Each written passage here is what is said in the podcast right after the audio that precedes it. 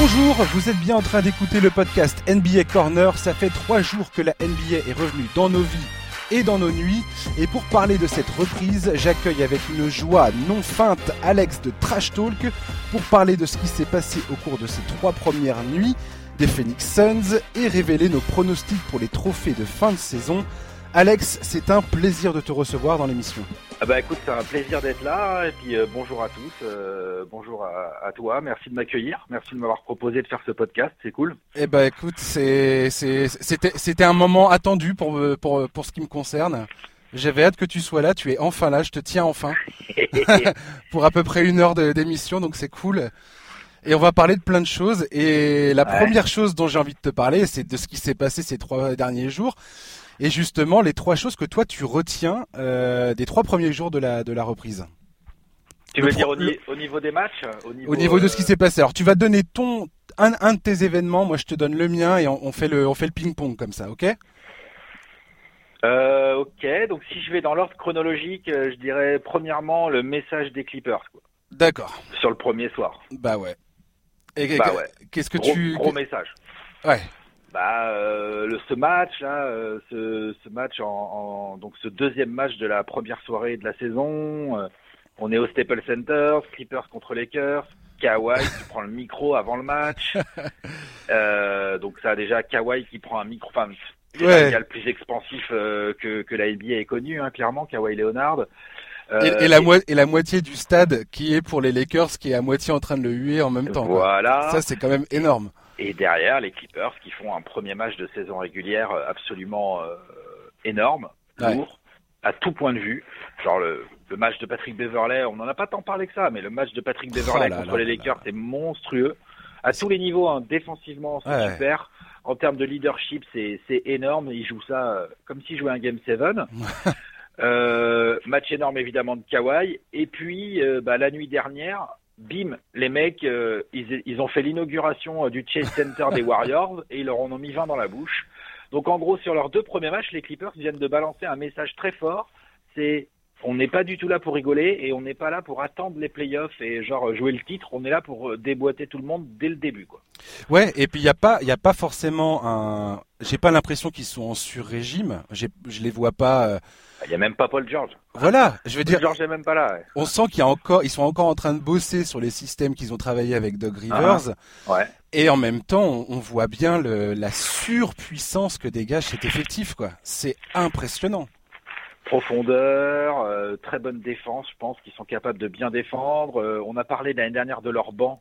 Ouais. Je pense qu'il est encore plus fort cette année. Mais laisse tomber. T'as toujours le duo euh, Lou Williams, Montrezarel, donc les deux quand ils rentrent, euh, t'as du pick and roll dans tous les sens, t'as de l'intensité, Lou Will, enfin non franchement ils sont forts et en plus je trouve que ça marche bien là avec autour des Mo Harkless, Mo Harkless, extraordinaire. Green. Ouais. Non franchement euh, Doc Rivers là il a vraiment, euh, il a vraiment un, un bel effectif dans les mains. Euh, pour euh, dominer la régulière et arriver en playoff euh, de manière sereine. Quoi. Après, on est dans de la conclusion hâtive de ouf là. Hein, bien sûr, bien sûr. On est vendredi, non, on, est, à trois, on a trois journées de régulière dans les pattes. Mais voilà l'impression, le message des Clippers. Moi, j'ai vraiment, ouais. j'ai, je, m'attendais à ce qu'il soit fort. Là, je trouve que leur message d'entrée de saison, il est, il est vraiment lourd, il est costaud.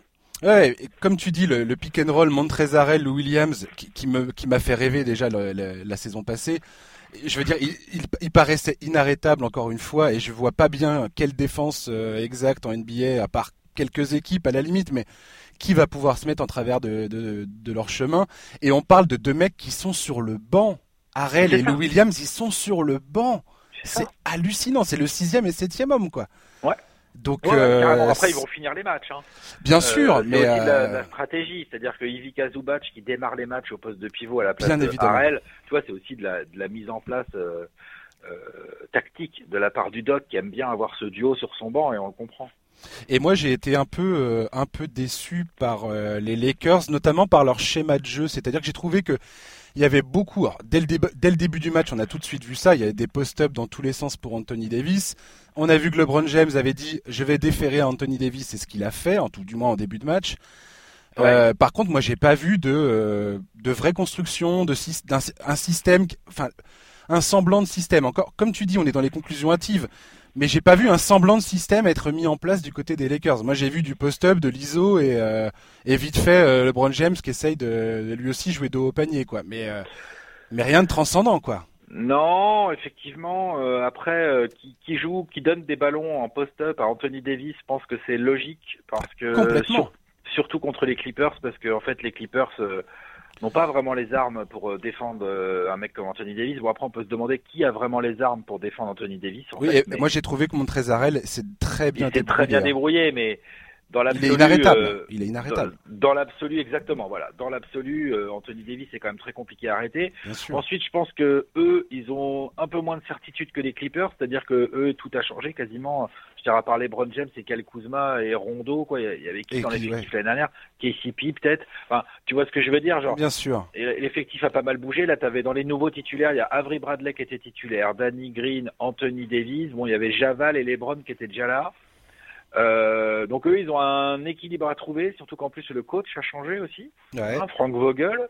Euh, donc ça fait beaucoup de choses à trouver pour euh, les Lakers et pour l'instant, on a pu les juger que face aux Clippers. Exact. C'est-à-dire que moi, euh, pour vraiment juger les Lakers, j'attendrais bien euh, 10-15 matchs, euh, qu'ils aient joué des matchs un peu plus compliqués, euh, des matchs à l'Est, euh, qui vont être souvent plus faciles, pour voir un peu si oui, effectivement, ils font que de l'ISO sur Anthony Davis au post-up. Là, on va commencer à dire, bah ouais, les gars, mais ça, ouais. Euh, après, je pense qu'ils sont capables, via LeBron, de mettre en place toutes sortes de pick and roll, notamment avec Anthony Davis ou avec Javal McGee. On n'en a pas vu des masses, hein Non, non, non, non, non, mais ils étaient plutôt bien défendus. Donc, on verra aussi face à d'autres équipes comment ça fonctionnera. Et je pense vraiment que, en fonction de du niveau de, de motivation qui, que Vogel va pouvoir leur transmettre, je pense qu'ils peuvent bien défendre. Hmm. Et ça peut devenir ça leur identité en fait. À Vogel, c'est un coach défensif euh, très très pertinent. on l'a vu à Indiana. Euh, ouais, ouais, Par contre, dans les schémas de jeu offensifs, euh, j'ai. Et c'est pas. Il a, jamais, il a jamais été ouf. et c'est pas Jason Kidd aussi incroyable et formidable utilité comme meneur. c'est pas lui qui est non plus un cerveau à, Milwaukee. On peut pas dire que ses schémas offensifs étaient magnifiques. Donc je sais pas. Ça pas l'air ouf. Non, bah, c'est clair qu'en attaque, je suis d'accord avec toi, ça va beaucoup se reposer sur les bras. J'ai hâte de voir l'évolution en tout cas. en tout cas, les Clippers, ouais, non, clairement, leur message très très fort, là, leur message sur les deux premiers matchs, lourd. Moi, le, le truc qui m'a sauté aux yeux, j'étais, à peu près sûr que t'allais dire euh, que t'allais dire euh, Lakers Clippers. Donc moi, je suis parti sur euh, Pascal Siakam. Je voulais rendre hommage au premier match de Pascal Siakam. C'est clair. parce que ce garçon est incroyable. Et je mettrais même Fred Van Vliet dans le même euh, dans le même sac parce que quand j'ai vu uh-huh. ces deux mecs là plantés comme ils ont fait contre euh, la Nouvelle-Orléans, j'étais à la fois surpris parce que je me suis dit mais c'est pas possible que ces deux gars-là soient en train de planter 30 points euh, et puis 18 rebonds hein, pour Pascal Siakam. ah non, je veux dire, Siakam a fait un match énorme. c'est juste n'importe quoi. c'est des stats de, de Hall of Famer. Enfin c'est, je dis pas qu'il va faire ça toute la saison, on verra bien. Et puis Fred Van Vliet, on voit bien que le mec il surfe sur des sur des finales NBA euh, bah, génial et que la confiance elle est là, que le se posent pas de questions en fait Toronto, ils sont bien dans leur basket, ils sont confiants après avoir gagné le titre. Et ça, ça je pense que Toronto, on aurait tort de les oublier trop vite. Ouais. Ouais, ouais clairement. Euh, en plus, ce qui était intéressant, c'est donc quand même Toronto. Euh, c'est une équipe qui a pris cher cet été. Tu perds Kawhi Leonard et Danny Green. Ouais. Euh, du coup, ils ont fait des gros choix. Là, on a vu Nick Nurse qui avait décidé de titulariser euh, Fred Van Vliet. Moi, je m'y attendais pas. Je pensais que Fred Van Vliet allait être sixième homme, perso. Ouais. Et puis, bah, euh, quelques jours avant, enfin, ou une semaine avant la saison, Pascal Siakam, il a signé son sa prolongation, là, 130 millions sur 4 ans, donc très grosse prolongation. Et le mec, il arrive pour son premier match et il, en gros, il nous enlève limite en un match, il nous a enlevé tous les doutes qu'on pouvait avoir sur cette prolongation de ouf quoi. C'est clair. C'est là genre ouais, est-ce que Pascal Siakam est-ce qu'il peut porter les Raptors? Ouais, ouais, apparemment il peut quoi. Ouais, apparemment il peut. Alors, pareil, j'ai hâte de le voir toute la saison parce que ah bah ça, 80 81 matchs qui restent à jouer les gars. Hein. On va on va attendre, on va attendre mais mais en tout cas, ce premier match, c'était une, une, super sortie et, et enfin, les fans des Raptors ont toutes, toutes les raisons d'être très confiants par rapport à ce mec-là, quoi. Ah, bah, premier match très costaud. Hein. Je comprends complètement que ça t'ait marqué parce que parce qu'effectivement, c'est, on, on, se demandait un peu, bah, les Raptors, ils sont limite new look, quoi. Sans Kawhi et sans Danny Green. Euh, euh, Marc Gasol n'était pas dans une forme hallucinante et tout. Ils ont vraiment Trop de porté, champagne. Trop de champagne pour Marc Gasol. Ouais, il a tout gagné là maintenant, il C'est à clair. foutre. C'est clair. Clair. Le mec, c'est bon, quoi. Il a vu. euh, Mais a- effectivement, ouais, parce que Siakam, s'il fait les stats de Yanis Antetokounmpo toute la saison, c'est clair que attention quoi. Ça va Carrément. ouais. Ton, ton deuxième, euh, ton deuxième événement. Euh, c'est sur c'est sur deux joueurs que je que je mets un peu dans le même panier, mais c'est un très bon panier. Hein. Ouais. C'est euh, Luka Doncic et Trey Young. Ouais. C'est des rookies l'année dernière qui donc Trey Young euh, a fait une saison, enfin surtout une deuxième partie de saison absolument énorme hein, pour un rookie. Et Ouais. Luka Doncic nous en a mis plein les mirettes toute l'année avec son clair. talent incroyable et tout. Et donc là, on démarre une nouvelle saison, donc les mecs sont plus des surprises. Mhm. Luka Doncic pour son premier match, bah, il a joué les Wizards. Donc les Wizards, une des équipes les plus faibles de la ligue, hein, Ah ouais. clairement, hein, offensivement, défensivement, tout ce qu'on veut. N'empêche que dès le premier match, là, tu captes quoi. Luka Doncic sur ce genre de match, il va être trop fort. C'est le patron de Dallas. Là, euh, il y avait, c'était son premier match avec Porzingis. Porzingis est quand même rouillé. Là, il a 18 mois sans jouer et tout, donc c'est vraiment compliqué. Ouais. Doncic, il a scoré, il a pris l'air bon, il a créé du jeu, il a joué en ISO. Enfin, il s'est vraiment comporté comme un, comme un patron. C'est clair. Et là, la nuit dernière, bah, on a vu Trey Young. C'est-à-dire que Trey Young, la nuit dernière, bon, les Pistons c'était en back-to-back, les Pistons sur les extérieurs, moi je les trouve un peu justes et tout. Mais enfin, Trey Young, quoi, il les a, il a été énormissime. Il a fait un match. Je recommande à tous ceux qui écoutent ce podcast de regarder la première mi-temps, même le match entier de Young. Ah ouais. C'est c'est vraiment un match de au-delà du côté euh, je prends des shoots à trois points depuis le milieu du terrain à la Stephen Curry et je suis capable d'en mettre plein. Il y a le côté genre je suis un patron, j'ai les clés du camion, je dicte tous les systèmes, je score, je fais des passes d'aise, je suis présent en rebond, je dicte le rythme aussi, le tempo. Tant que il joue vite, tant il joue demi-terrain. Franchement, Young là sur son premier match de la saison, genre c'est clair que les Hawks vont lui filer les clés. C'est clair que les Hawks ont pas mal de jeunes à mettre autour, là, John Collins, DeAndre Hunter, Cam Reddish, il y a vachement de choses excitantes. Grave. Mais ils ont, je pense, un vrai patron, euh, en tout cas sur le domaine offensif. Défensivement, on verra Triangle, mais offensivement, il est très impressionnant. Et bah, Trae Young, Très. Ouais, Young, c'était un de mes choix justement, et euh, je suis tout à fait d'accord avec toi. Moi, ce qui m'impressionne le plus chez Trae Young, c'est pas forcément le mec qui envoie des bombes euh, 3 mètres derrière la ligne à 3 points. Ça, c'est- magnifique, hein. c'est génial d'avoir ça dans son jeu. Mais c'est comment il utilise et comment il manipule les défenses grâce à la menace que cela représente. Comment en fait il utilise un peu comme Curry euh, fait, Curry. c'est euh, le, le- le- comment il attire les défenses en, en les forçant à, pre- à prendre des décisions qu'ils n'ont pas forcément envie de prendre. Et Trey Young, il a une vision du jeu qui est absolument extraordinaire. C'est ça qu'il faut se rendre compte avec ce joueur en fait. C'est que sa, sa- manière de faire jouer les autres et de, et de commander le, le rythme sur le terrain avec son jeu offensif, comment il utilise les écrans, c'est absolument génial. Et on parle d'un mec qui commence sa deuxième saison. Donc euh, effectivement, gros gros potentiel. C'est des sophomores, ces gars-là. Grave. Après, Trey Young, comme tu dis, la défense, c'est une, ça sera une question. Pour moi, cette question-là, elle se posera pas tant que les Hawks n'iront pas en playoff. Et, Mhm. j'ai l'impression que c'est, il y a, ils ont un coup à jouer. On verra bien. C'est une équipe très très jeune. DeAndre Hunter, il, il me fait, il me fait, il me fait. Il a été bon, Oh là là, je, l'aime ce joueur. mais il a été bon, je suis d'accord. Euh, il a l'air, il a l'air de savoir ce qu'il fait en tout cas. Euh, on verra avec la fatigue. Hein, tous les rookies sont un peu fatigués euh, quand arrive le mois de janvier.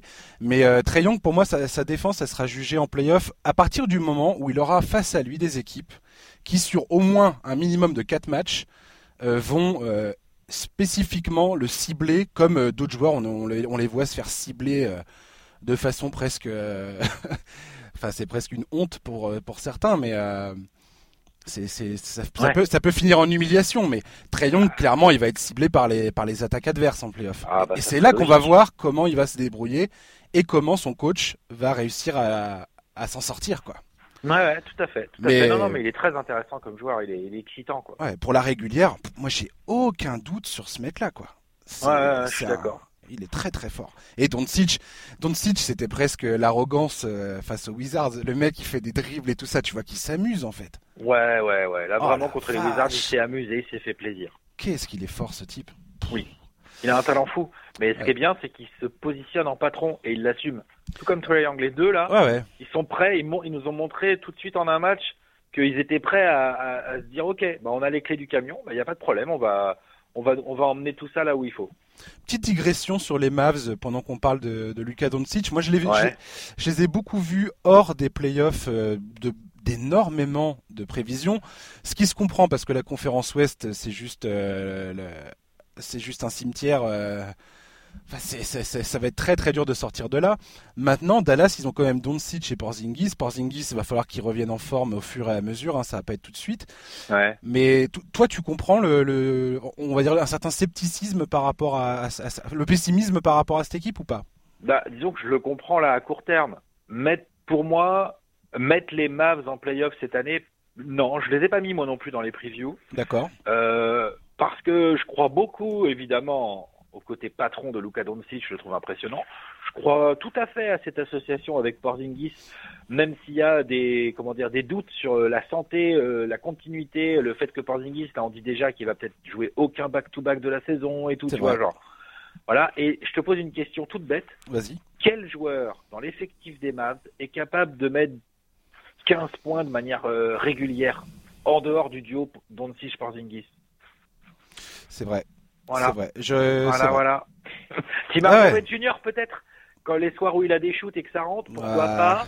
Mais je pense qu'il va manquer aux Mavs euh, au moins un au minimum un troisième joueur de qualité autour de qualité suffisante, enfin, parce qu'il y a des bons joueurs, tu vois, il y a des bons joueurs, mais un troisième joueur, voire un troisième et quatrième joueur de qualité suffisante pour espérer faire le top 8 de l'Ouest. Quoi. Le top 8 de l'Ouest, il est violent. Quoi. Cette année, on est là en train de se dire, ah, les Spurs, les Warriors, ils vont peut-être être en galère, tu vois. Donc les Mavs, bah, désolé, mais non, je les mets pas en playoff. Ouais, non, non. Ah Et je comprends qu'on les mette pas en playoff. Je pense que les Mavs ont besoin d'une troisième pièce autour de leur duo de mm. blondinelles. Hein.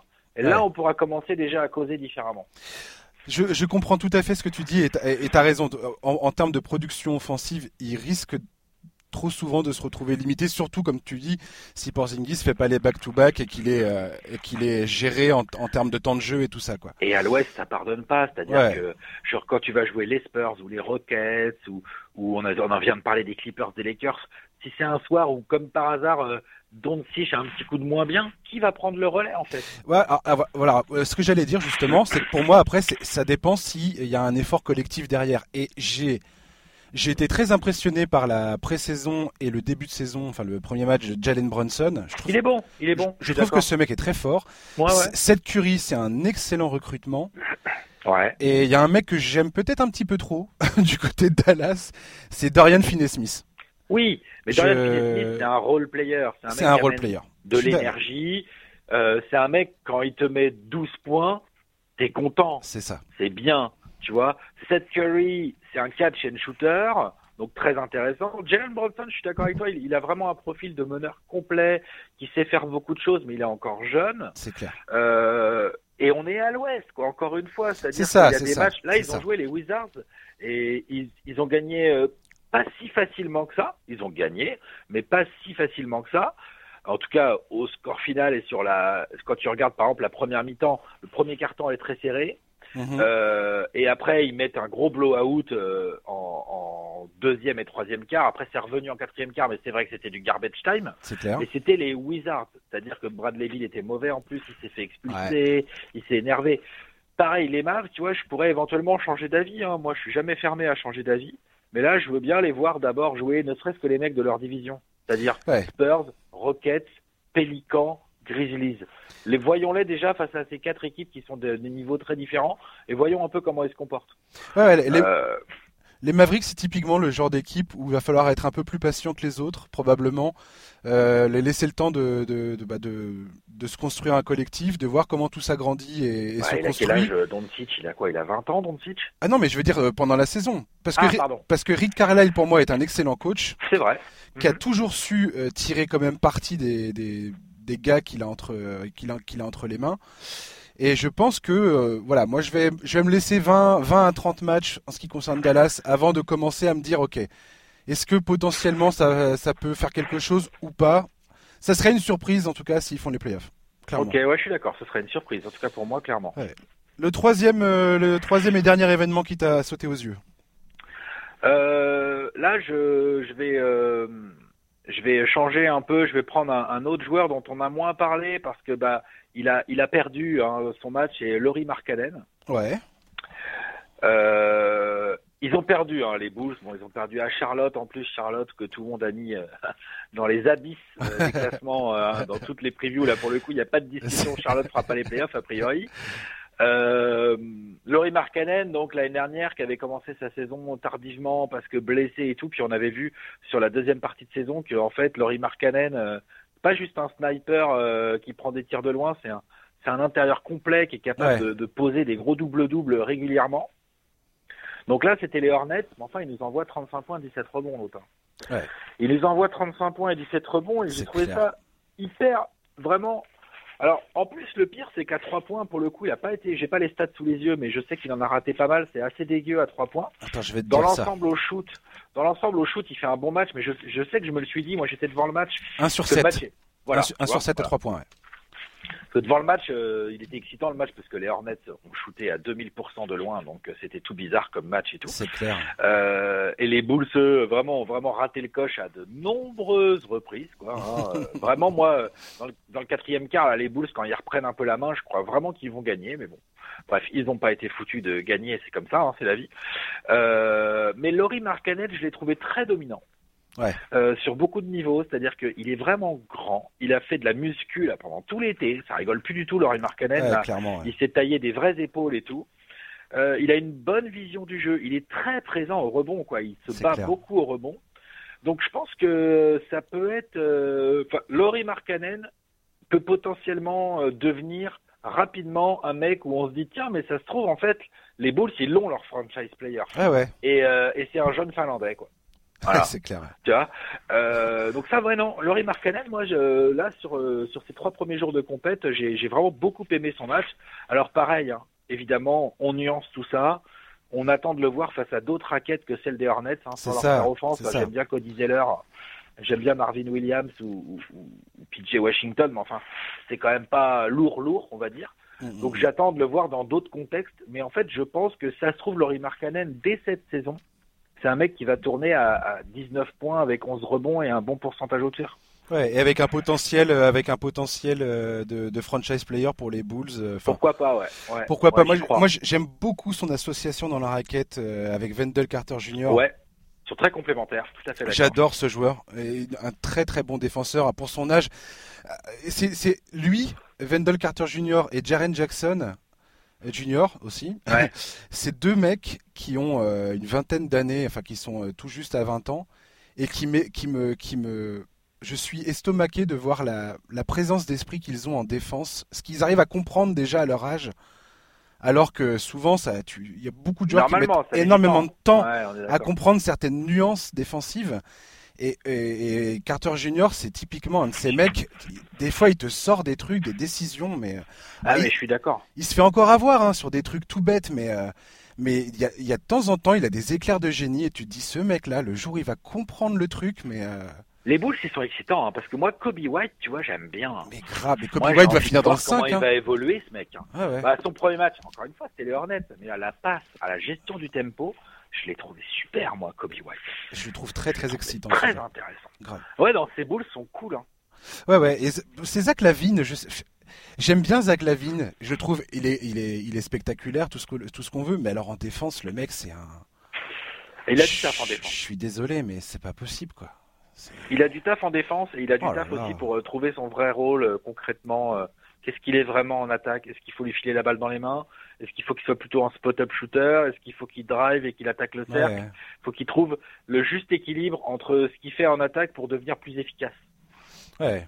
Je pense. Parce que là, Zach Lavine, des fois, moi, il m'énerve, il prend des tirs, je trouve qu'il devrait pas les prendre. Je suis d'accord. Il y a plein de fois où je trouve qu'il va pas du tout chercher les lancers alors qu'il est athlétique. Enfin, c'est un athlète incroyable. Et il joue pas du tout assez de lancers pour ça. Là où, par exemple, j'ai trouvé ça hyper intéressant de voir les Markkanen et Kobe White attaquer le cercle et aller chercher les lancers euh, régulièrement. Hein, Complètement. Sur les Hornets, après. Hein pour voir dans la continuité de la saison. Mais les ouais. ouais, franchement, super les Bulls, t'as envie de les voir jouer. Hein. Ah ouais, c'est, c'est excitant en tout cas, ils ont une bonne mmh. équipe, j'aime mmh. bien leur équipe. Mmh. Euh, moi, la troisième, euh, le troisième point, ça a été les Sixers, et notamment la défense des Sixers. euh, face à Boston. Alors le match était un peu un peu dégueulasse. Hein, ah, carrément dégueulasse, je peux le dire. C'était moche de chez moche, mais euh, justement dans un match où euh, Philadelphie galérait pour marquer des points. Mm-hmm. Ils ont quand même tenu Boston à moins de 37% de réussite au tir. Mm-hmm. Et, et, je parle de la défense des Sixers pour parler d'un mec bien spécifique. C'est leur rookie Matisse Taibul. Mm-hmm. Ah, il est intéressant lui. Hein. Ce joueur la défense qu'il proposait face à Kemba Walker, à un moment il est venu contrer un shoot de Kemba euh, en pénétration où Kemba, tu as l'impression qu'il avait parti pour un flotteur, le mec est arrivé par derrière et elle lui a tapé la balle. Mhm. Je crois qu'il termine avec deux interceptions de contre, donc rien de rien d'extraordinaire, mais les déplacements latéraux de ce mec-là et sa façon de poursuivre la balle et son joueur en défense, pour moi c'est rarement c'est rarement vu. J'ai rarement vu ça. J'ai rarement il a la bonne taille pour faire ça.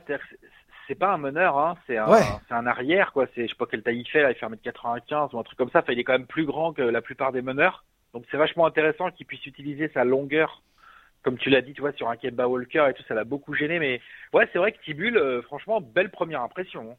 Hein. C'est Tobias Harris qui, a, qui est allé jusqu'à le comparer à un, un Kawhi Leonard quand Kawhi était rookie.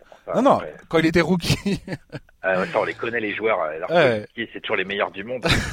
mais oui, bah c'est bien, bah c'est bien de la part de Tobias Harris d'encourager les petits jeunes, c'est super. Mais, euh, mais en tout cas, je trouve que potentiellement ce mec-là, là contre Boston, il était dans le 5 pratiquement en train de faire le, la fin du match, juste parce mm. que il était, enfin, il posait problème. Euh, en défense, quoi. Ouais, après, le match de Ben Simmons, ce match-là était pourri, mais alors le match de Ben Simmons. Ouais. Ouais, ouais, ouais. Oh là là là là. Ah ouais, ouais, ouais. Ah, puis, non, oh, les, les, Sixers, ça va être des bullies. Ça va être oh des bullies toute la saison. Ils vont casser, à jouer, hein. casser des dents, quoi. Ouais, ouais, ils vont être durs à jouer. Euh, ils ont beaucoup de talent et ils sont capables de défendre, mais. Attends, mais à l'intérieur, t'as Embiid et Orford. T'as ben, ben Simmons, euh, qui, qui, est là à rôder euh, autour. Et sur les lignes arrière, potentiellement, tu as euh, Josh Richardson et euh, Mathis Taibul si tu as vraiment envie de faire le truc, euh, le verrou, quoi. Sans compter Tobias Harris pour faire le lien. Hein. Tobias Harris fait un Exactement. bon match ouais, ouais, ouais. bref. Ouais. Cette équipe va aller loin pour moi. Ah, c'est possible. ouais, je suis d'accord. tiens, je voulais allumer une braise sur la, le, le, prochain sujet. tu parlais tout à l'heure des Lakers contre les Clippers. Ouais. Est-ce qu'on est prêt à dire que potentiellement Kawhi il a pris la torche à LeBron ou pas? Ou est-ce que t'as pas envie de parler de ça? De quelle torche tu parles? Enfin, euh, bah de la torche du le joueur dominant, le, joueur dominant de la ligue aujourd'hui, quoi. Disons que il y a encore quelques années, euh, tu posais la question, c'est qui le meilleur joueur NBA actuellement euh, N'importe qui, enfin n'importe qui. La plupart des gens te répondaient LeBron sans trop hésiter. Ouais, euh, pareil. Hein Aujourd'hui, c'est clair que la réponse n'est pas automatique, mais je sais pas si je dirais Kawhi en fait forcément. Je pense ah qu'il est en concurrence avec du monde. D'accord. Bah, Kawhi, il faut, c'est monstrueux ce qui vient de nous sortir avec les Raptors. Puis là, en plus, il démarre la saison avec les Clippers de manière très autoritaire. je comprends ce que tu veux dire. Il est très très très fort. Mais Kawhi, il a combien de grosses saisons derrière lui en fait, des grosses rivières Trois ou quatre? Ah ouais. On est un peu hein? prisonnier du, on est un peu prisonnier du moment finalement avec Kawhi. Exactement. Il défend extrêmement bien. Et là, il est en train de devenir un attaquant du niveau de Kobe et Michael Jordan. Donc forcément, on, est en train de se dire bon, oh là là, là qu'est-ce que c'est que ce truc? Mais il doit asseoir et c'est aussi ça hmm. que je voulais dire dans le message des Clippers en début d'émission, c'est si Kawhi commence à asseoir ça et puis qu'il nous fait une saison de MVP de saison régulière, mhm. là, on va pouvoir, peut-être la saison prochaine, on va se dire, bah ouais, c'est lui le meilleur. Mais aujourd'hui, dire que Kawhi est forcément plus fort euh, que, euh, je sais pas moi, James Harden, euh, Giannis Antetokounmpo, Russell Westbrook pour certains, c'est prématuré. Durant, Kevin Durant, ok, là il est blessé, mais sinon, Kevin Durant, quoi. Ouais, ouais, carrément. Euh, genre Kevin Durant, c'est un truc de fou. Donc non, mais c'est intéressant ta question, c'est est-ce que c'est vraiment Kawhi qui est en train de reprendre la torche de LeBron? Là, comme ça, à l'instant, on pourrait se dire oui. Là mais où le... je pense que c'est encore un peu trop tôt. D'ailleurs, LeBron, il est peut-être pas fini. Peut-être que LeBron, non, là, il a fait un premier match moyen, mais peut-être que derrière, il va démarrer tout vénère et qu'en fait, il va nous faire une assez grosse saison. Il y a, plein de choses qui sont encore possibles. Euh, c'est pas établi, quoi. Ouais, ouais. C'est plus établi moi, ce que je ressens avec Kawhi, c'est euh, la maîtrise, la maîtrise presque intégrale de son jeu, à lui en tout cas. Enfin, sa façon de bouger sur le terrain, le, la, la domination physique qu'il qui, qui, crie à l'écran quand tu le vois jouer. Quoi. Je veux dire, c'est physiquement, le mec, c'est une armoire. L'an dernier, il s'est quand même interposé euh, face à Antetokounmpo, alors que tu as peut-être 3-4 mecs dans la ligue qui sont capables de le faire en un contre un. Euh, C'était pas un contre un. Hein. Toronto avait une, une défense, une stratégie collective très bien huilée, mais une fois que Kawhi s'est mis euh, sur lui euh, en majeure partie du temps, c'était plus compliqué, quoi. Et, non, tout à fait. T'as raison. Après, Kawhi, ce qui est, moi, ce qui m'impressionne le plus, vraiment le plus, hein, c'est d'un côté comment il a évolué techniquement parlant. C'est-à-dire qu'aujourd'hui, Kawhi Leonard, clair. Au poste bas, euh, il, joue un peu d'eau panier, il se retourne en fadeaway, t'as l'impression qu'il en rate jamais. Euh, et deuxièmement, ses analyses tactiques, quoi. Genre, c'est quand la dernière fois que Kawhi a fait un mauvais choix sur un terrain? Enfin, c'est complètement fou. Et ce, euh, aussi bien en attaque qu'en défense, en fait. Mm. Donc là, vraiment, il m'impressionne énormément. Et oui, peut-être que peut-être qu'on peut le dire, peut-être que Kawhi est le meilleur joueur de la ligue aujourd'hui. En tout cas, le joueur le plus complet des deux côtés du terrain, c'est fort probable. Je vois pas trop qui pourrait venir le chercher. Mm, mm, côté offensif pur, moi je mets encore Kevin Durant devant, tu vois par exemple, clairement. Ouais, ouais. Clairement. Euh, peut-être James Harden aussi. Euh, c'est ce que j'allais dire. Euh, je pense que James Harden a son mot à dire. Côté volume global, je pense que des pépères comme Russell Westbrook ou justement LeBron James quand il est énervé et qu'il commence un peu à faire de tout, des rebonds, des passes, des points, des machins, il y a une discussion qui s'instaure. Après, c'est à Kawhi de nous écrire tout ça. Quoi. Est-ce qu'il peut devenir MVP Est-ce qu'il peut aller gagner hmm un troisième titre en étant MVP des finales dans une troisième franchise, tu le truc que personne n'a jamais fait, en tant que franchise player, hein, je parle bien. Hein. Ouais, bien sûr. Sinon, on va me citer Robert Horry, tout ça, mais non, genre en tant que boss, en tant que patron. Quoi. En tant qu'alpha. ouais, voilà, c'est ça. Donc ça, ouais, non, non mais Kawhi Leonard, il est complètement incroyable, il est pas si vieux que ça en plus. Ouais, le, débat, le débat est ouvert, comme tu dis en fait. Le fait qu'aujourd'hui on se pose clairement la question, alors qu'avant c'était pas... Pendant toute une décennie, c'était assez clair, LeBron était euh, assez clairement devant. Euh, et là aujourd'hui, c'est clair que la question se pose plus que jamais. LeBron va devoir nous reprouver, nous démontrer à nouveau qu'il est capable de revenir et que malgré son âge et le, la tonne de minutes qu'il a joué dans sa carrière, il a encore euh, une certaine énergie. Même si bah, ce premier match c'était pas c'était pas hyper convaincant. Maintenant, le mec il revient quand même d'une blessure. C'est première... un match. Hein. Voilà, c'est la première fois de sa carrière qui qui joue pas euh, pendant une période aussi longue. attendons, attendons. Mais, euh, non, non, LeBron euh, n'est pas du tout fini pour moi. Mais ce débat-là, pour, ce débat-là, pour moi, sera un fil rouge de toute la saison. C'est possible. cette espèce de course au, enfin de, sur le, la, la, question de qui tient, euh, qui tient la torche des meilleurs joueurs dans la ligue aujourd'hui. Elle a jamais été aussi passionnante et je trouve que c'est absolument génial, quoi. En plus, on va en parler en régulière. Et alors, imagine quand on va arriver en playoff. Excellent. Laisse tomber. Ça va être énorme. Hein. On va parler d'un sujet qui touche particulièrement à cœur, Alex. Dis-moi. On va parler des Phoenix Suns. Ah, t'as vu ça? Et là, et là, attends, ah, attends, mais bien sûr que j'ai vu. les gars.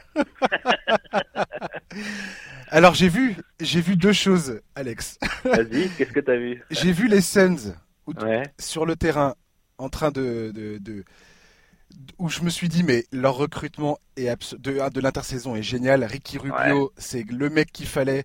Les pick and roll avec DeAndre Ayton, incroyable. Devin Booker, enfin, il peut jouer à son rôle euh, de prédilection et ainsi de suite. Euh, Baines, enfin tous les tous les mecs qui sont arrivés. tout d'un coup, il y a un collectif. Monty Williams, c'est un bon coach. Ouais. C'est cool. Et là, il y, a, cette nuit, hein. Ouais. DeAndre Ayton, potentiellement 25 matchs de suspension. Ouais. Alors ça, il va y avoir une négociation. Hein. Apparemment, ils ont fait des tests euh, parce qu'il aurait été donc euh, détecté avec un produit interdit qui sert à cacher des produits dopants. Un ils ont diurétique, ouais, tout à fait. Voilà. Ils ont refait des tests. Apparemment, il n'y avait rien à cacher. C'est juste une erreur du joueur. Donc maintenant, ça va être, euh, comment dire, le syndicat des joueurs qui va plaider sa cause et qui va essayer de faire diminuer sa suspension. Je pense que c'est mhm. potentiellement bien parti. Donc on verra où le chiffre s'arrêtera. Mais euh, c'est ça, moi, ça me fait chier, Alex. ça me fait chier. C'était beau. Il était beau ce match. Super premier match. Euh, bon après, euh, faut quand même aussi euh, être réaliste. Les Kings, moi, je pense qu'ils peuvent, ils peuvent, ils peuvent pas jouer moins bien pour moi. Les Kings. ouais, je pense qu'ils ont vraiment pas bien défendu, vraiment faiblement. Leur deuxième mi-temps, c'est Je pense que les potos fans des Kings seront d'accord avec moi. La deuxième mi-temps des Kings, c'était c'était dégueulasse. Moi-même, j'en croyais pas mes yeux. En fait, tu vois, genre c'était vraiment dégueulasse. Problème de faute de D'Aaron Fox, ça a coûté cher aussi. Ouais. Et puis non, mais vraiment défensivement, mais je veux dire, enfin. C'était une horreur. Là, ils ont un vrai problème au niveau de la défense, ah bah, de, clairement. au niveau de leur raquette, quoi. Je veux dire, on parle de DeAndre Ayton. Donc DeAndre Ayton en a fait des enfants là, de Dwayne Dedmon et de Marvin Bagley. Euh, mais Kelly Oubre, Ricky Rubio, Devin Booker, euh, Javon Carter aussi, j'ai bien aimé.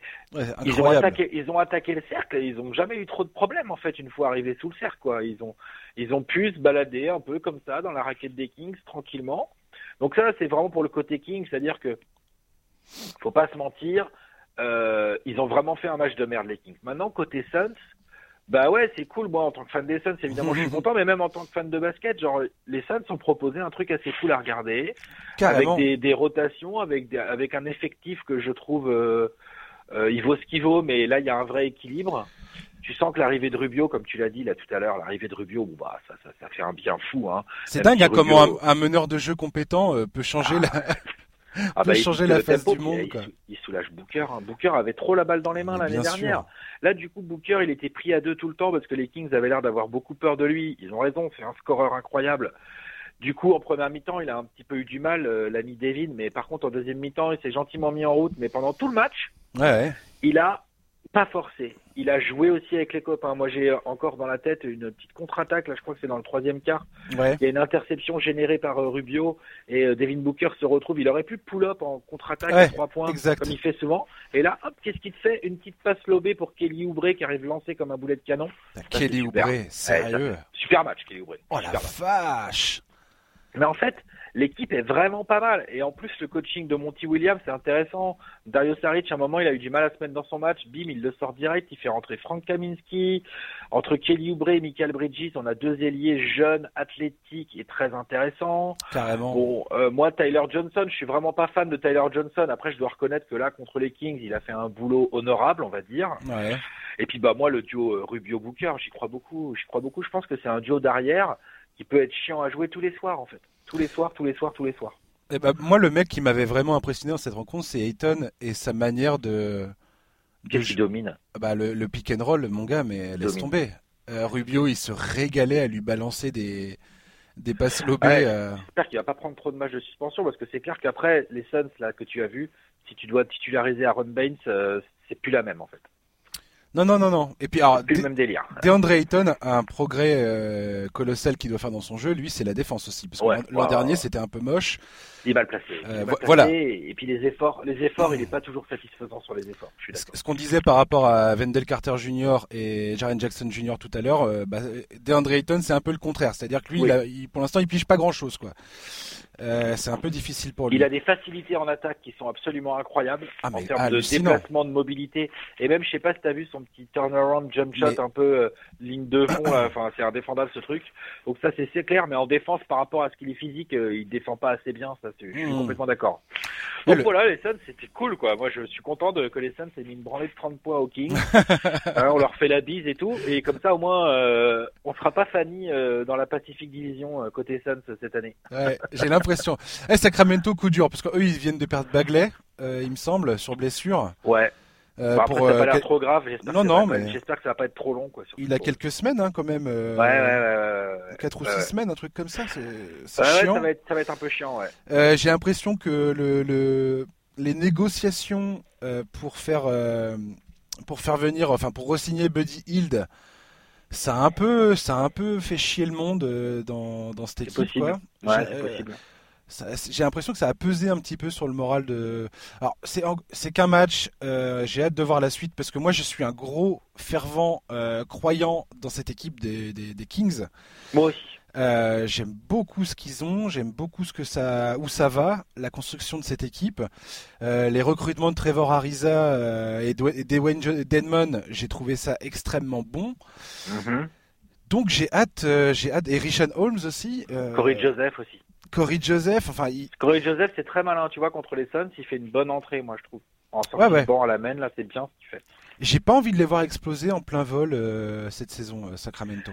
Alors, on espère qu'ils vont trouver euh, la continuité de leur dernière saison, là, qui était Ouais. pleine de promesses. J'ai envie que ça plane encore là. Ouais, ouais, on espère que, que D'Aaron Fox va nous montrer qu'il en a encore sous le pied, qu'il a de la marge de progression, qui peut potentiellement devenir un All-Star. Euh, que Buddy il va assumer, euh, mériter son contrat. Mm-hmm. Déjà, ce sera une bonne base. Ensuite, à voir euh, quels sont les jeunes qui peuvent émerger. Moi, je crois beaucoup en Marvin Bagley. Là. J'avais pas vu 4 à 6 semaines. Putain, si c'est 4 à 6 semaines, effectivement, c'est ça, ouais. beaucoup. Ouais, ouais, putain. Ouais, effectivement, 4 à 6 semaines, ça pique. Hein. Alors, c'est ça ou pas? T'en bouge pas, je regarde là. Au moins un mois. Ouais. 4 to 6 weeks. Je suis sur Sam Sarania là sur Twitter. Ouais, c'est ouais, ça. Ouais, ouais, ouais, putain. relou. Relou. Ouais, ouais, c'est relou. Très relou. Parce qu'après, il faut, euh, pff, il faut reprendre, il faut retrouver le rythme, blablabla. Ça, c'est un, ça freine un peu les trucs. Et puis Bagley, il nous a fait une fin de saison l'an dernier, c'est pareil. Euh, mec, c'est un sérieux, un sérieux client quand même. Ah, mais lui, euh, catégorie, je fais des gros double-double tous les soirs sans aucun problème. Hein. Donc Alors, ça, on a très envie de le voir sur le terrain. C'est vrai que là, il le perd pour six semaines. Ouais. C'est beaucoup, c'est beaucoup. Bon, on va faire nos pronostics désormais. Dis-moi. L'heure est arrivée sur les trophées de fin ah, de saison. Ok. Et on va commencer. Je sais que vous avez fait ça hein, sur le site de Trash ouais, Talk. Ouais, ouais, ouais. ouais, je les ai, je les ai mis en article. Ouais. On a même sorti une vidéo euh, avec Bastien en mode apéro euh, où on donne nos pronostics aussi là, tout récemment. Là. D'accord. Et ben Voilà. moi, moi, j'ai lu, j'ai lu, euh, j'ai lu vos articles et j'invite euh, nos auditeurs à aller, à aller lire ça parce que franchement, bah, vous, vous, vous donnez tous votre opinion et vous, Mhm. vous avez tous un petit texte pour expliquer le pourquoi du comment vous avez choisi euh, tel mec à tel, euh, avec telle récompense. Et C'est très intéressant. Euh, et je voulais qu'on fasse ça un petit peu tous les deux justement. Euh, pour le MVP, toi, tu, tu partais sur qui? Kawhi Leonard. Kawhi Leonard. Pourquoi? Bah pour, euh, tu vois, on en a parlé là dans, dans, dans Ouais. l'émission. Pour tout ce que je t'ai dit, c'est-à-dire que je pense qu'il y a plusieurs paramètres. Après, tu sais, devenir MVP, c'est évidemment, faut avoir le niveau hein, pour évidemment. Pour moi, Kawhi Leonard a clairement le niveau et est capable de fournir une feuille de stats. Euh, je sais pas moi, 27 points, 8 rebonds, 4 passes d'aise, 2 interceptions tous les soirs avec des bons pourcentages au tir dans une équipe des Clippers qui peut être tout en haut de l'Ouest. C'est ça. Ouais. Donc ça déjà pour moi c'est un profil de candidat MVP. Hmm. Ensuite, je trouve que le fait que Paul George ne soit pas là, là, en début de saison, bah, ça pousse Kawhi à jouer, à prendre les choses en main en attaque aussi, et donc à faire des bonnes stats. Donc, il, il est en train de faire un début de saison potentiellement de mec qui se positionne pour du MVP, tu vois. Ouais. Genre, euh, il a, il a commencé par châtier euh, les Lakers, et là après, euh, je, je regarde vite fait, mais genre quand même, il a, il a été discret parce qu'ils ont blow out, euh, ils ont blow out nos amis des Warriors, mais tu vois, j'ai sous les yeux là. Rien, il a joué que 21 minutes, tu te rends compte? Il a joué Mais que c'est 21 n'importe minutes, quoi. il a mis 21 points, 5 rebonds, 9 passes.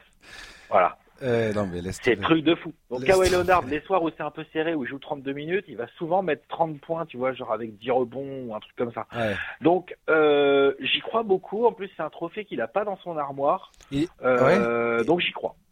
Ah ouais. Moi, j'ai peur que ça soit un peu trop dilué, peut-être, avec euh, avec Paul George, ses stats. C'est possible, c'est possible d'a- d'avoir un gros joueur dans ton équipe, c'est pas forcément l'idéal pour être MVP. Ouais. d'accord. Et ils aiment bien, euh, les Américains, ils aiment bien qu'il y ait qu'il y ait un mec euh, qui soit un peu un peu un peu beaucoup dominant. euh, avec une histoire, ils aiment bien les histoires, ils aiment bien les histoires. euh. Ouais, Et, et moi, j'ai choisi Stephen Curry pour cette, pour cette raison. Euh, D'une part parce que bah on a vu on a vu hier soir face aux Clippers, Golden State ça va être très très dur quand même. Donc je pense que je vais peut-être me faire avoir sur le, les résultats. Le résultat, Ah, ça, je suis d'accord avec le, toi. hein. le- le classement des Warriors euh, euh, en- euh, à la fin de la saison, je pense que ça ça va jouer contre eux, mais j'ai l'impression que Stephen Curry va nous. enfin, de toute façon, le les Warriors, ils n'ont pas le choix. Et c'est Stephen, Stephen Curry en mode, en mode bombe nucléaire, quoi. Voilà. Possible. Et Possible. j'ai j'ai l'impression qu'on peut potentiellement revoir une saison à la 2015-2016. Ah ouais, tu penses? Mais je sais pas. J'ai fait, mon- j'ai fait mon classement hier. Et le- depuis, il y a eu ce match et c'est chaud. C'est très très chaud. Le problème est que dans 2016, quand il gagne son titre de MVP et qu'il fait sa saison de malade, il a des joueurs ultra talentueux autour de lui. Quoi. Il a Ouais, mais- 73 wins, quoi. Il a, il a une super équipe autour de lui. Ouais, il y a, il y a, il y Bogut, il y a Draymond Green, il y a Harrison. Barnes, il y a Iguodala, il y a Clay Thompson, il y a tout ça. Et ça lui permettait justement de, bah, de jouer avec toute cette, tout cet ensemble pour sortir des perfs all-time. Là, là, c'est, là, c'est autre chose, quoi. Là, il y a des, c'est, c'est n'importe quoi. Et D'Angelo Russell, ça va pas être facile. Euh, c'est chaud, c'est chaud. Donc je sais pas, je, je, suis fébrile sur ce choix, mais je, je, pense que Stephen Curry peut nous faire une grosse saison. Et, et, voilà, j'aurais du mal à enterrer les Golden State Warriors tant qu'ils seront ah, pas. Euh, il s'agit pas de les enterrer, hein. Mais euh, effectivement, moi, je. S'ils vont pas en playoff, ils, ils, gagnent pas le titre de MVP, ça c'est sûr. Ah, même s'ils sont, euh, faut être franchement, si t'es pas dans le top 3 de ta conférence, c'est très compliqué d'être MVP. Mon deuxième choix, mon deuxième choix, c'était Nikola Jokic, mais je sais très bien qu'il n'y a aucune chance que Nikola Jokic est. Euh... Pourquoi Bah, je sais pas. J'ai pas l'impression que c'est un mec pour qui les gens vont voter Jokic. Alors que pour, ah. alors que pour moi, ce mec euh, était clairement dans la conversation, mais alors, euh, mais dans le haut du panier l'an dernier, mm-hmm. et que et que et que je suis persuadé que c'est. Euh, si Denver fait une grosse saison. Bah, il méritera, hein, il aura des voix, hein, tu verras, moi j'y crois, moi. Il méritera largement parce que s'il y a un, joueur qui est absolument central euh, au succès de son équipe, c'est bien Nikola Jokic. Ah bah clairement, clairement. Mais je sais pas. En plus, c'est la star en plus. Ah ouais ouais. Ah non mais moi moi les, les playoffs qu'il a fait l'an dernier, Nikola Jokic, je, n'en peux plus. Je n'en peux plus de ce joueur. je suis. Euh, je, ah je l'adore. J'ai une image accrochée au-dessus de mon lit bientôt. Ah non, mais il est trop fort, il est trop. Et en plus, il est, il a ce côté euh, gros nounours spectaculaire là. C'est, c'est génial comme joueur, quoi. Ah ben, il, saute à un, centimètre du sol et pourtant il, va la mettre à tout le monde, quoi. C'est génial. J'adore Nicolas Jokic aussi. Je suis d'accord. Euh, coach of the year, le coach de l'année, tu vois qui? Eh ben, tu vois, Mike Malone. Eh ben, moi aussi. Ah bah tu vois, voilà, on est d'accord. ouais, parce que alors là, pour le coup, il l'a pas eu l'année dernière, Mike Malone. C'est vrai. Il avait Buck Budenholzer devant lui, euh, rien à dire hein, après tout. ouais, ouais, ouais. la saison avec les Bucks et tout. Rien Je à dire. pense que si les Nuggets sont capables de gagner au moins autant de matchs que la saison dernière, je crois ils en ont gagné 54 ou un truc comme ça, ouais. ou 55. Euh, S'ils sont capables de nous refaire un truc dans ce goût-là, moi j'y crois. Hein. Euh, et d'être encore, euh, mettons, premier, deuxième, troisième de l'Ouest. Mhm. Euh, je pense que Mike Malone va clairement être dans la conversation parce qu'à un moment donné, on va se dire, ok, donc le gars, ok, il a Jokic, mais le gars, il a quand même pris les Nuggets et ça fait deux saisons de suite, ils sont tout en haut de l'Ouest. C'est clair. Donc je pense qu'il va être considéré encore plus. Après, il va avoir évidemment des, des rivaux. Euh, je pense à Doc Rivers, par exemple, hein, clairement, parce que lui, Doc Rivers, l'année dernière, il a entre guillemets que 48 wins. Cette année, ça se trouve, il va en prendre 10 de plus. C'est clair. Donc là, il y aurait progression en plus. Euh, tu peux avoir des rivaux à l'Est aussi. Euh, je pense qu'en fonction de comment la saison des Celtics se goupille au global, mhm. Brad Stevens peut revenir dans ce genre de course. Bien sûr. Si les Sixers défoncent l'Est, bon bah Brett Brown, faudra peut-être parler de lui. Tu vois, genre. voilà. Mais moi, mon Snyder c'est Mike hein. Malone. Comment mhm. Budenholzer, pourquoi pas le back-to-back, même si en coach of the year, c'est assez rare. Ouais. Euh, mais ouais, non, mon candidat, c'est Mike Malone parce que je trouve que vraiment, ce qu'il arrive à construire avec cette équipe de Denver, on n'a pas du tout parlé de Denver encore dans, dans, dans ton émission, là, mais leur première victoire, là, contre les Blazers, là, c'est du lourd, hein. c'est sérieux. Hein. Ils sont menés, les mecs, hein. ils sont en galère euh, au Moda Center à Portland. Et, et, Jokic ne joue qu'une mi-temps bientôt. Et il, les gagne, il le gagne euh, serein, quoi, avec une fin de match maîtrisée. Et ça, c'est aussi le fruit du travail de Mike Malone. Ouais, eh, de toute façon, les Nuggets, c'est l'équipe qui, revient avec le plus de continuité. Je crois que c'est l'équipe qui a le plus gros pourcentage de joueurs de retour euh, dans l'effectif. Ouais. Euh, maintenant que Brad, Bradley Bill a signé son contrat, sa prolongation à Washington, on sait très bien que ce trade n'aura pas lieu cette année. Ouais. Donc tout le monde est assez serein, j'ai l'impression. Le recrutement de Jeremy Grant pour, euh, pour faire souffler Paul Millsap, pour moi, c'est exactement ce qu'il fallait. J'en ai, beaucoup, j'en ai beaucoup parlé de, Denver déjà. Euh, et, et, cette équipe, je, je, la... il a une profondeur de banc idéale pour la saison régulière. Idéale. Ouais. Ils ont. Ils, ont, ils doublent tous les postes et ils ont des joueurs hyper compétents à chaque fois. quoi. Et Jamal Murray, Gary Harris, euh, Will Barton, tous ces mecs-là, ils ont goûté au playoff l'an dernier. Quand tu entends Jamal Murray, là, euh, au Media Day, pendant la pré-saison, le mec, il a la dalle. Et puis il est jeune. Et puis il est super tous jeune. Tous ces mecs-là sont jeunes, tous ces mecs-là ont une marge de progression encore très sérieuse en fait. ils avaient jamais goûté au playoff. Et je pense que quand tu goûtes en playoff, que tu perds comme ils ont perdu dans un game set à domicile face à Portland, euh, alors que potentiellement, voilà, enfin t'es chez toi, euh, puis euh, aller gagner à Denver, tout le monde sait que c'est ultra compliqué. Mm-hmm. J'ai envie de te dire que Denver, je pense que avoir goûté à ce, succès et en même temps à cette espèce de désillusion de perdre un Game 7 à, domicile en demi-finale, eh ben, je pense que ça, ça les met dans, un état d'esprit absolument enfin de conquérant pour la saison à venir. Et, c'est pour ça, je pense effectivement, s'ils sont deux ou troisième dans la conférence Ouest ou même premier, euh, tu me dis demain que Denver a fait, tu reviens du futur et tu me dis, hey, Denver a terminé premier, je te dis, bah carrément, je te crois, je te crois à 200%. Ah bah tout à fait, et je te dis que Mike Malone est coach de l'année. Ah ouais ouais, non mais ces mecs-là sont super forts, sont super forts. Si Mike Malone réussit à remettre Denver sur le podium cette année dans l'Ouest qu'on a là, qui est quand même euh, je très sérieux, on n'a pas dit un mot sur le jazz encore. Enfin, tu vois, genre, voilà quoi, il y a un Ouest genre très très chaud. Pour moi, ça méritera des voix dans le titre du coach de l'année, clairement. De toute façon, tout ce qu'on dit là, après, toutes les équipes, leur destin est aussi euh, lié aux blessures. Denver, ils se sont bien, bien fait enquiquiner par les blessures euh, ces dernières saisons, entre Paul Millsap, euh, Will Barton, Gary Harris. Tous ces mecs-là ont manqué des grosses, grosses portions de, de saison ce qui a beaucoup compliqué les choses, mais euh, ah bah ça joue beaucoup, hein, ça ah c'est bah, clair que là on est en train de on est en train de parler, mais si Nikola Jokic fait une Marvin Bagley dans deux semaines, ça c'est clair, c'est plus la même pour Denver. Hein. Bien sûr. On est d'accord, mais voilà. Après c'est aussi ça, euh, c'est aussi là que tu vois les bons coachs et si quand il se passe un truc, comment il réagit.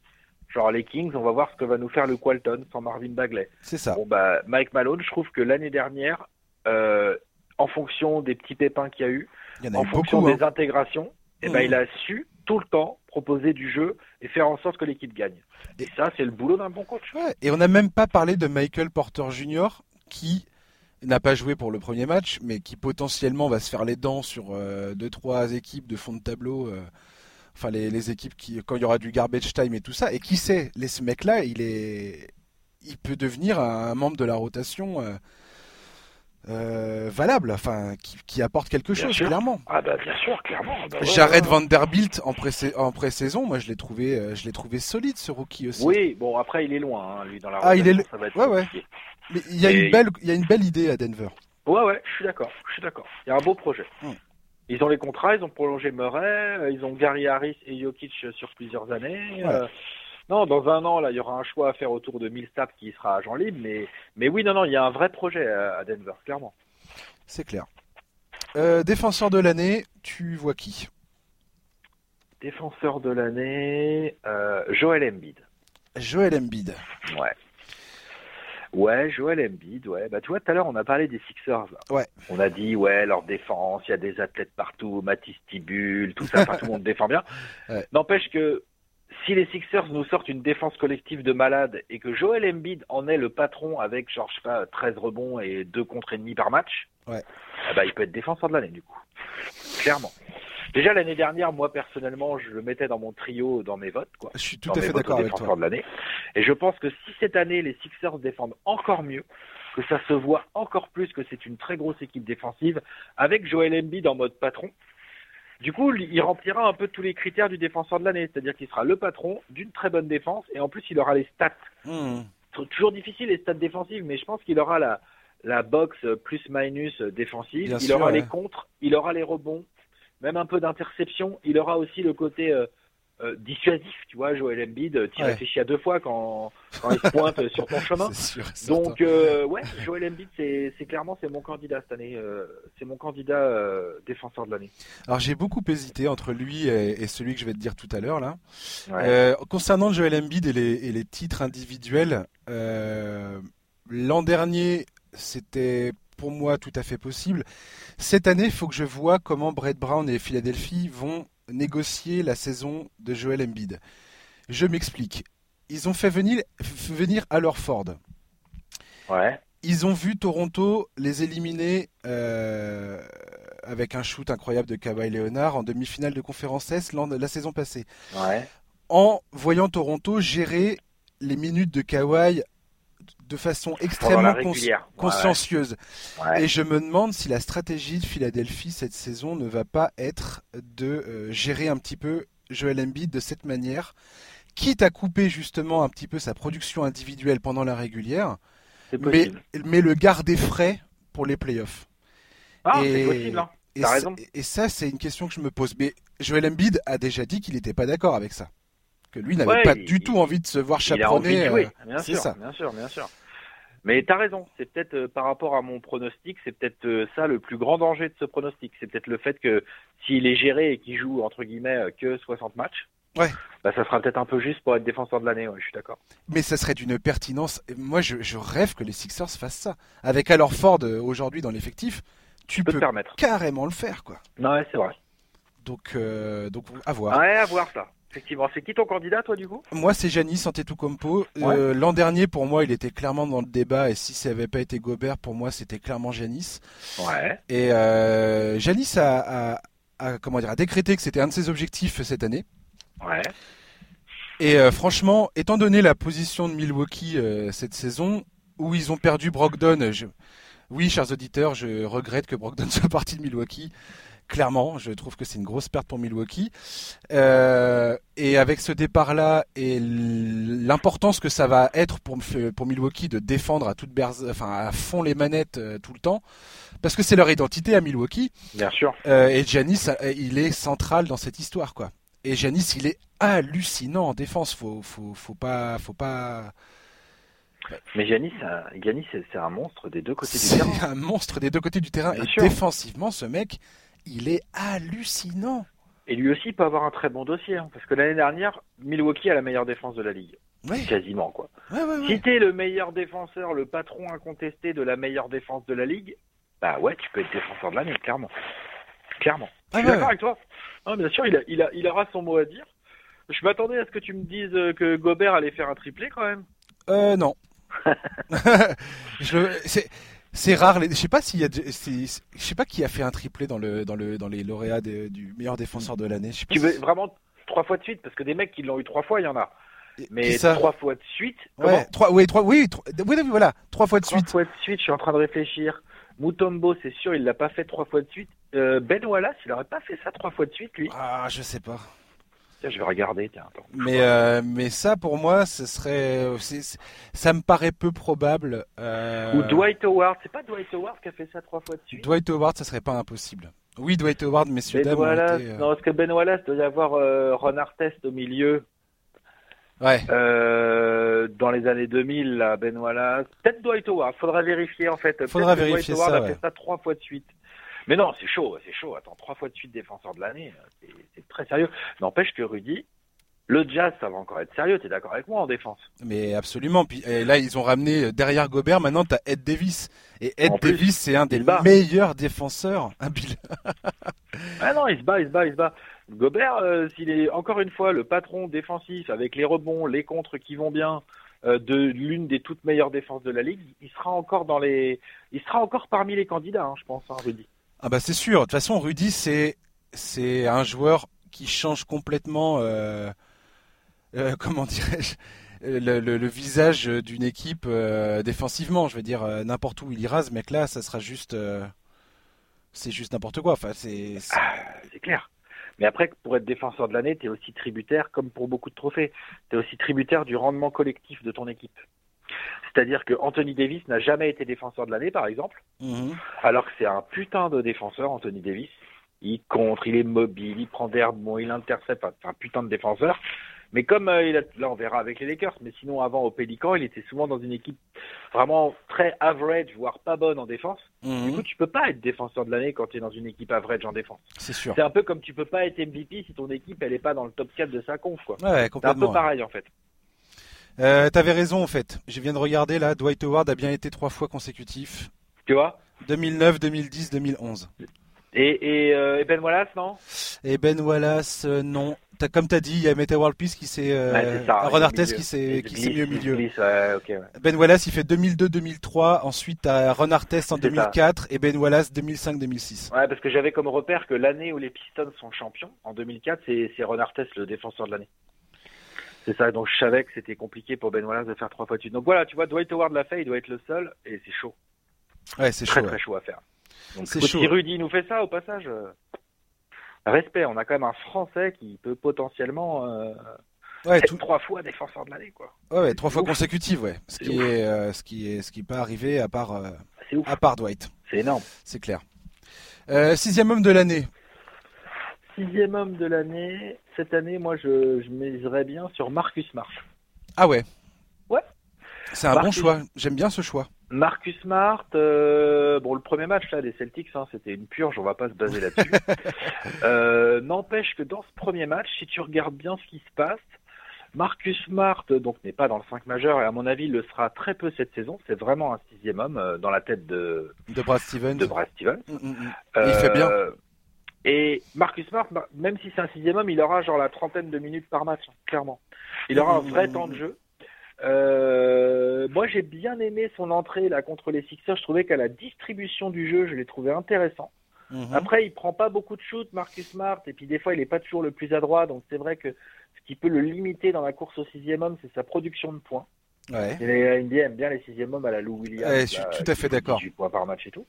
Mais dans l'impact, si t'as un Marcus Smart qui arrive à se craquer un peu, qui a 10-12 points là, tu sais, avec 5 rebonds et 5 passes, Moi j'y crois qu'il peut être sixième homme de l'année, surtout si les, si les Celtics carburent bien et qu'on commence à se rendre compte que ouais, quand Marcus Smart rentre, en fait les Celtics dominent. Ouais, c'est clair. Donc je, voilà, je pars sur Marcus Smart. Pour moi, c'est un candidat naturel euh, Mm. au, au trophée de sixième homme de l'année.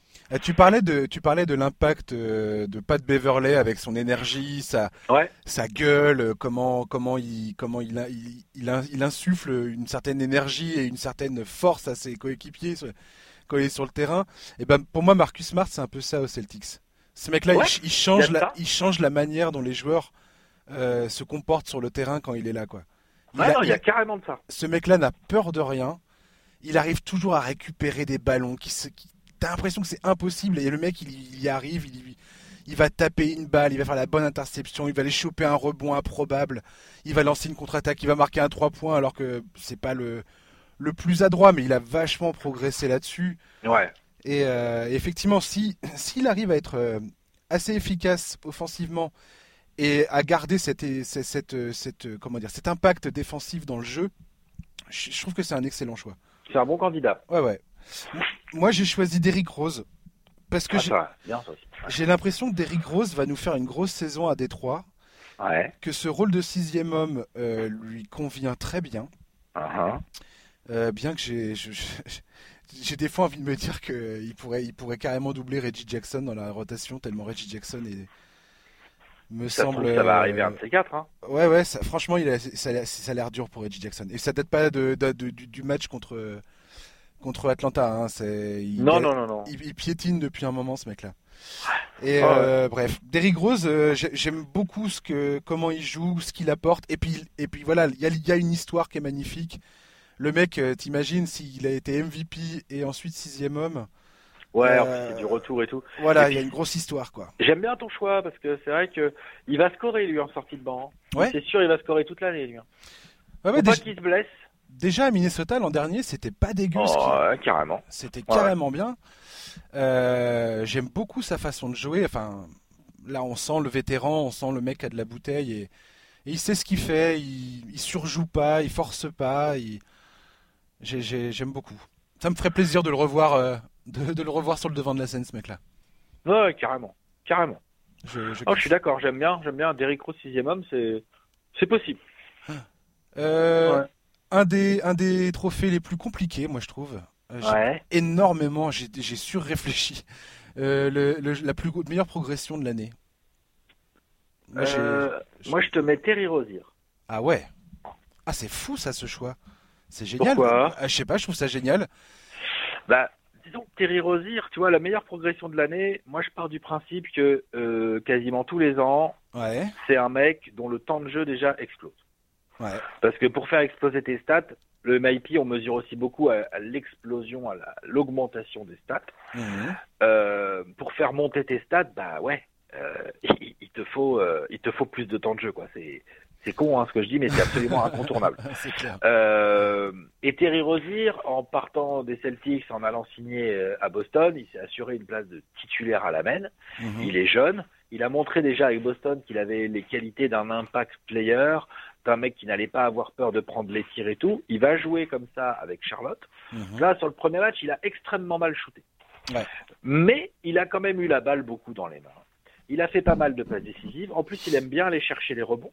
Ouais. Donc en fait, Terry Rozier, si tu prends euh, les stats qu'il a été capable de faire l'année dernière ou les années d'avant, là où je sais pas combien il jouait, mais il était remplaçant quoi avec les Celtics où il est à je sais pas 10 points par match. euh, un petit point par match avec trois passes d'ess ou un truc comme ça, Mhm. il peut les doubler en fait.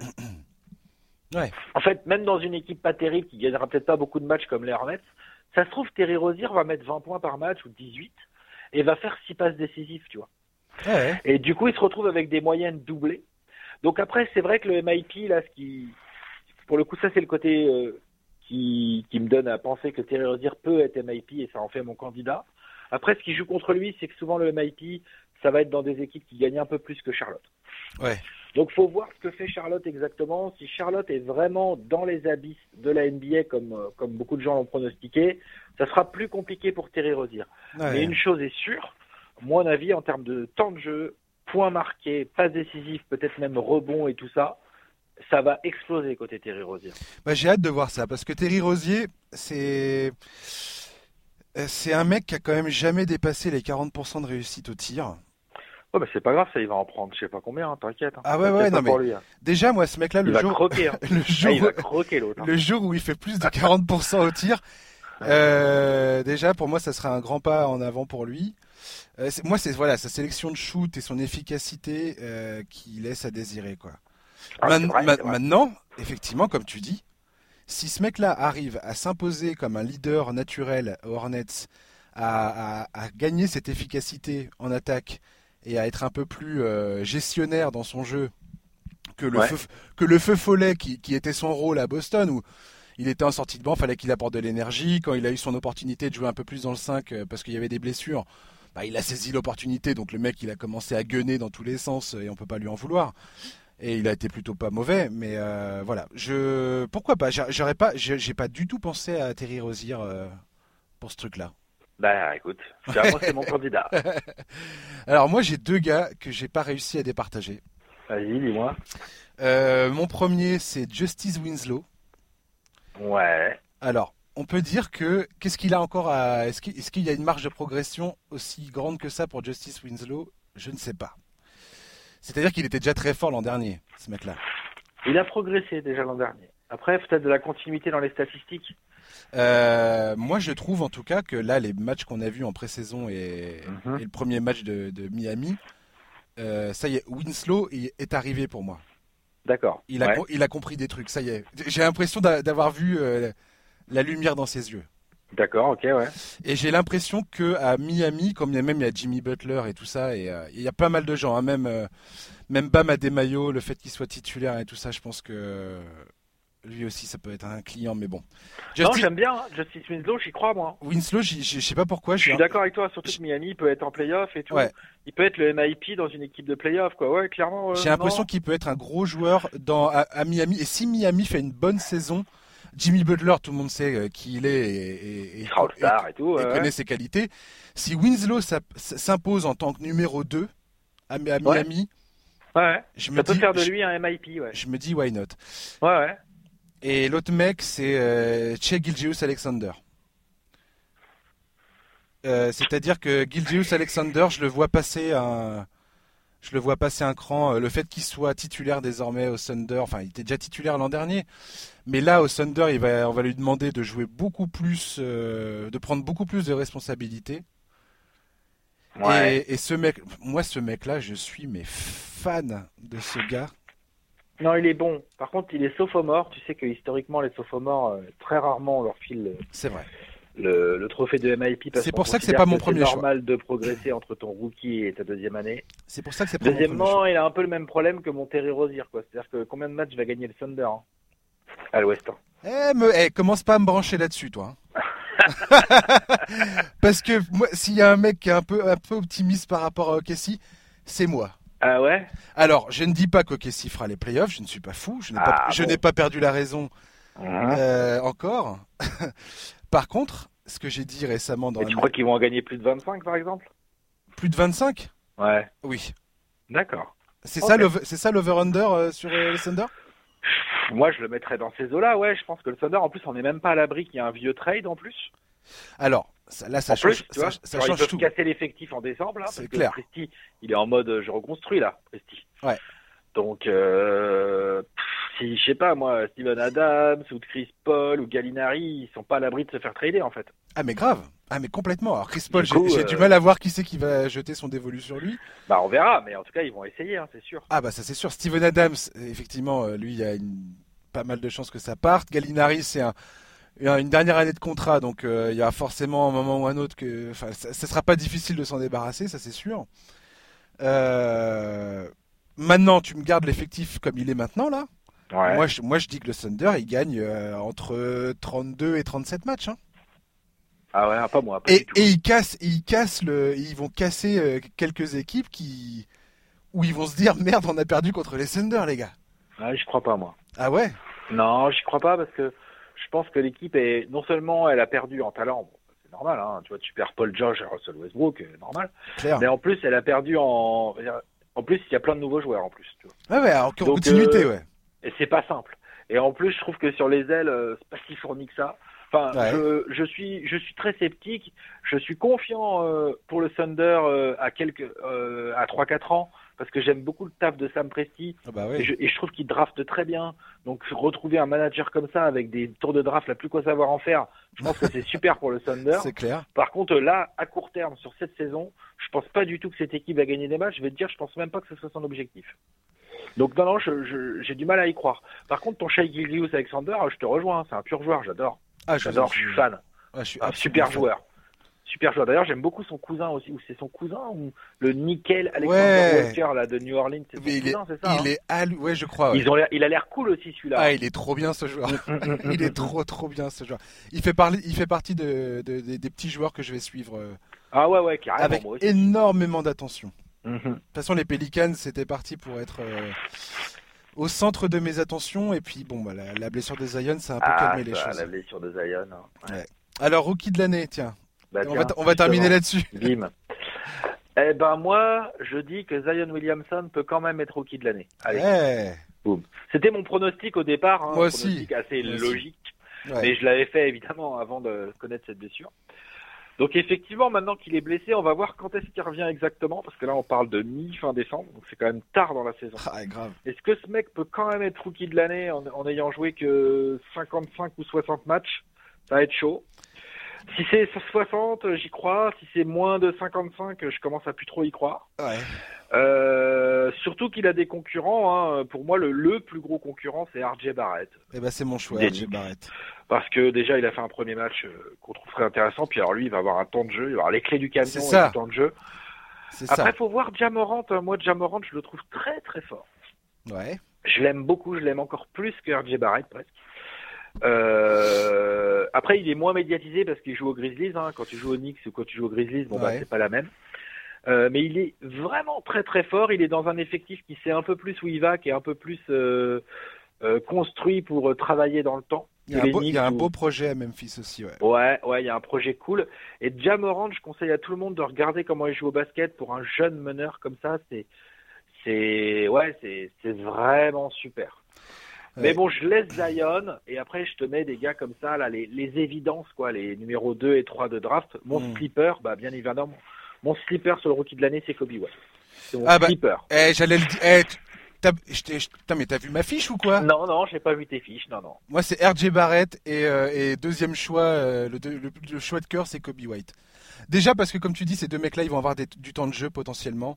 Ouais. Et, euh, et voilà, et je pense que je pense que ça va, ça, c'est déterminant pour le coup euh, dans le, la course du rookie de l'année, c'est, c'est déterminant. Ah, temps de jeu, les stats, voilà. tu peux impacter une équipe jeune et tout, bien sûr. Jamorant, je suis, j'adore ce joueur et je pense qu'il va devenir extrêmement fort. Il m'a fait un peu peur sur le premier match. Euh, physiquement, il a l'air frêle. D'accord. J'ai un peu peur, voilà. J'ai l'impression, okay. j'ai l'impression qu'il va, il va être, euh, ça va pas l'empêcher d'être transcendant mais j'ai l'impression que ça peut jouer un peu contre lui parce que on va avoir, on va avoir du mal à se projeter peut-être. Moi, j'ai euh... l'impression que c'est un putain d'athlète. Hein. Bah putain, ouais. Un peu fin, Alors, mais est... très athlétique. Ils ont eu le malheur de jouer contre Miami et il s'est fait rentrer dans eh, l'art le mec. un Miami, hein. Ton premier match NBA, mon gars, il y a des Justice Winslow sur toi. Ah bah Winslow, il s'est dans tous les coins et tout. Non, non, non, non. En Winslow, plus, il s'est régalé.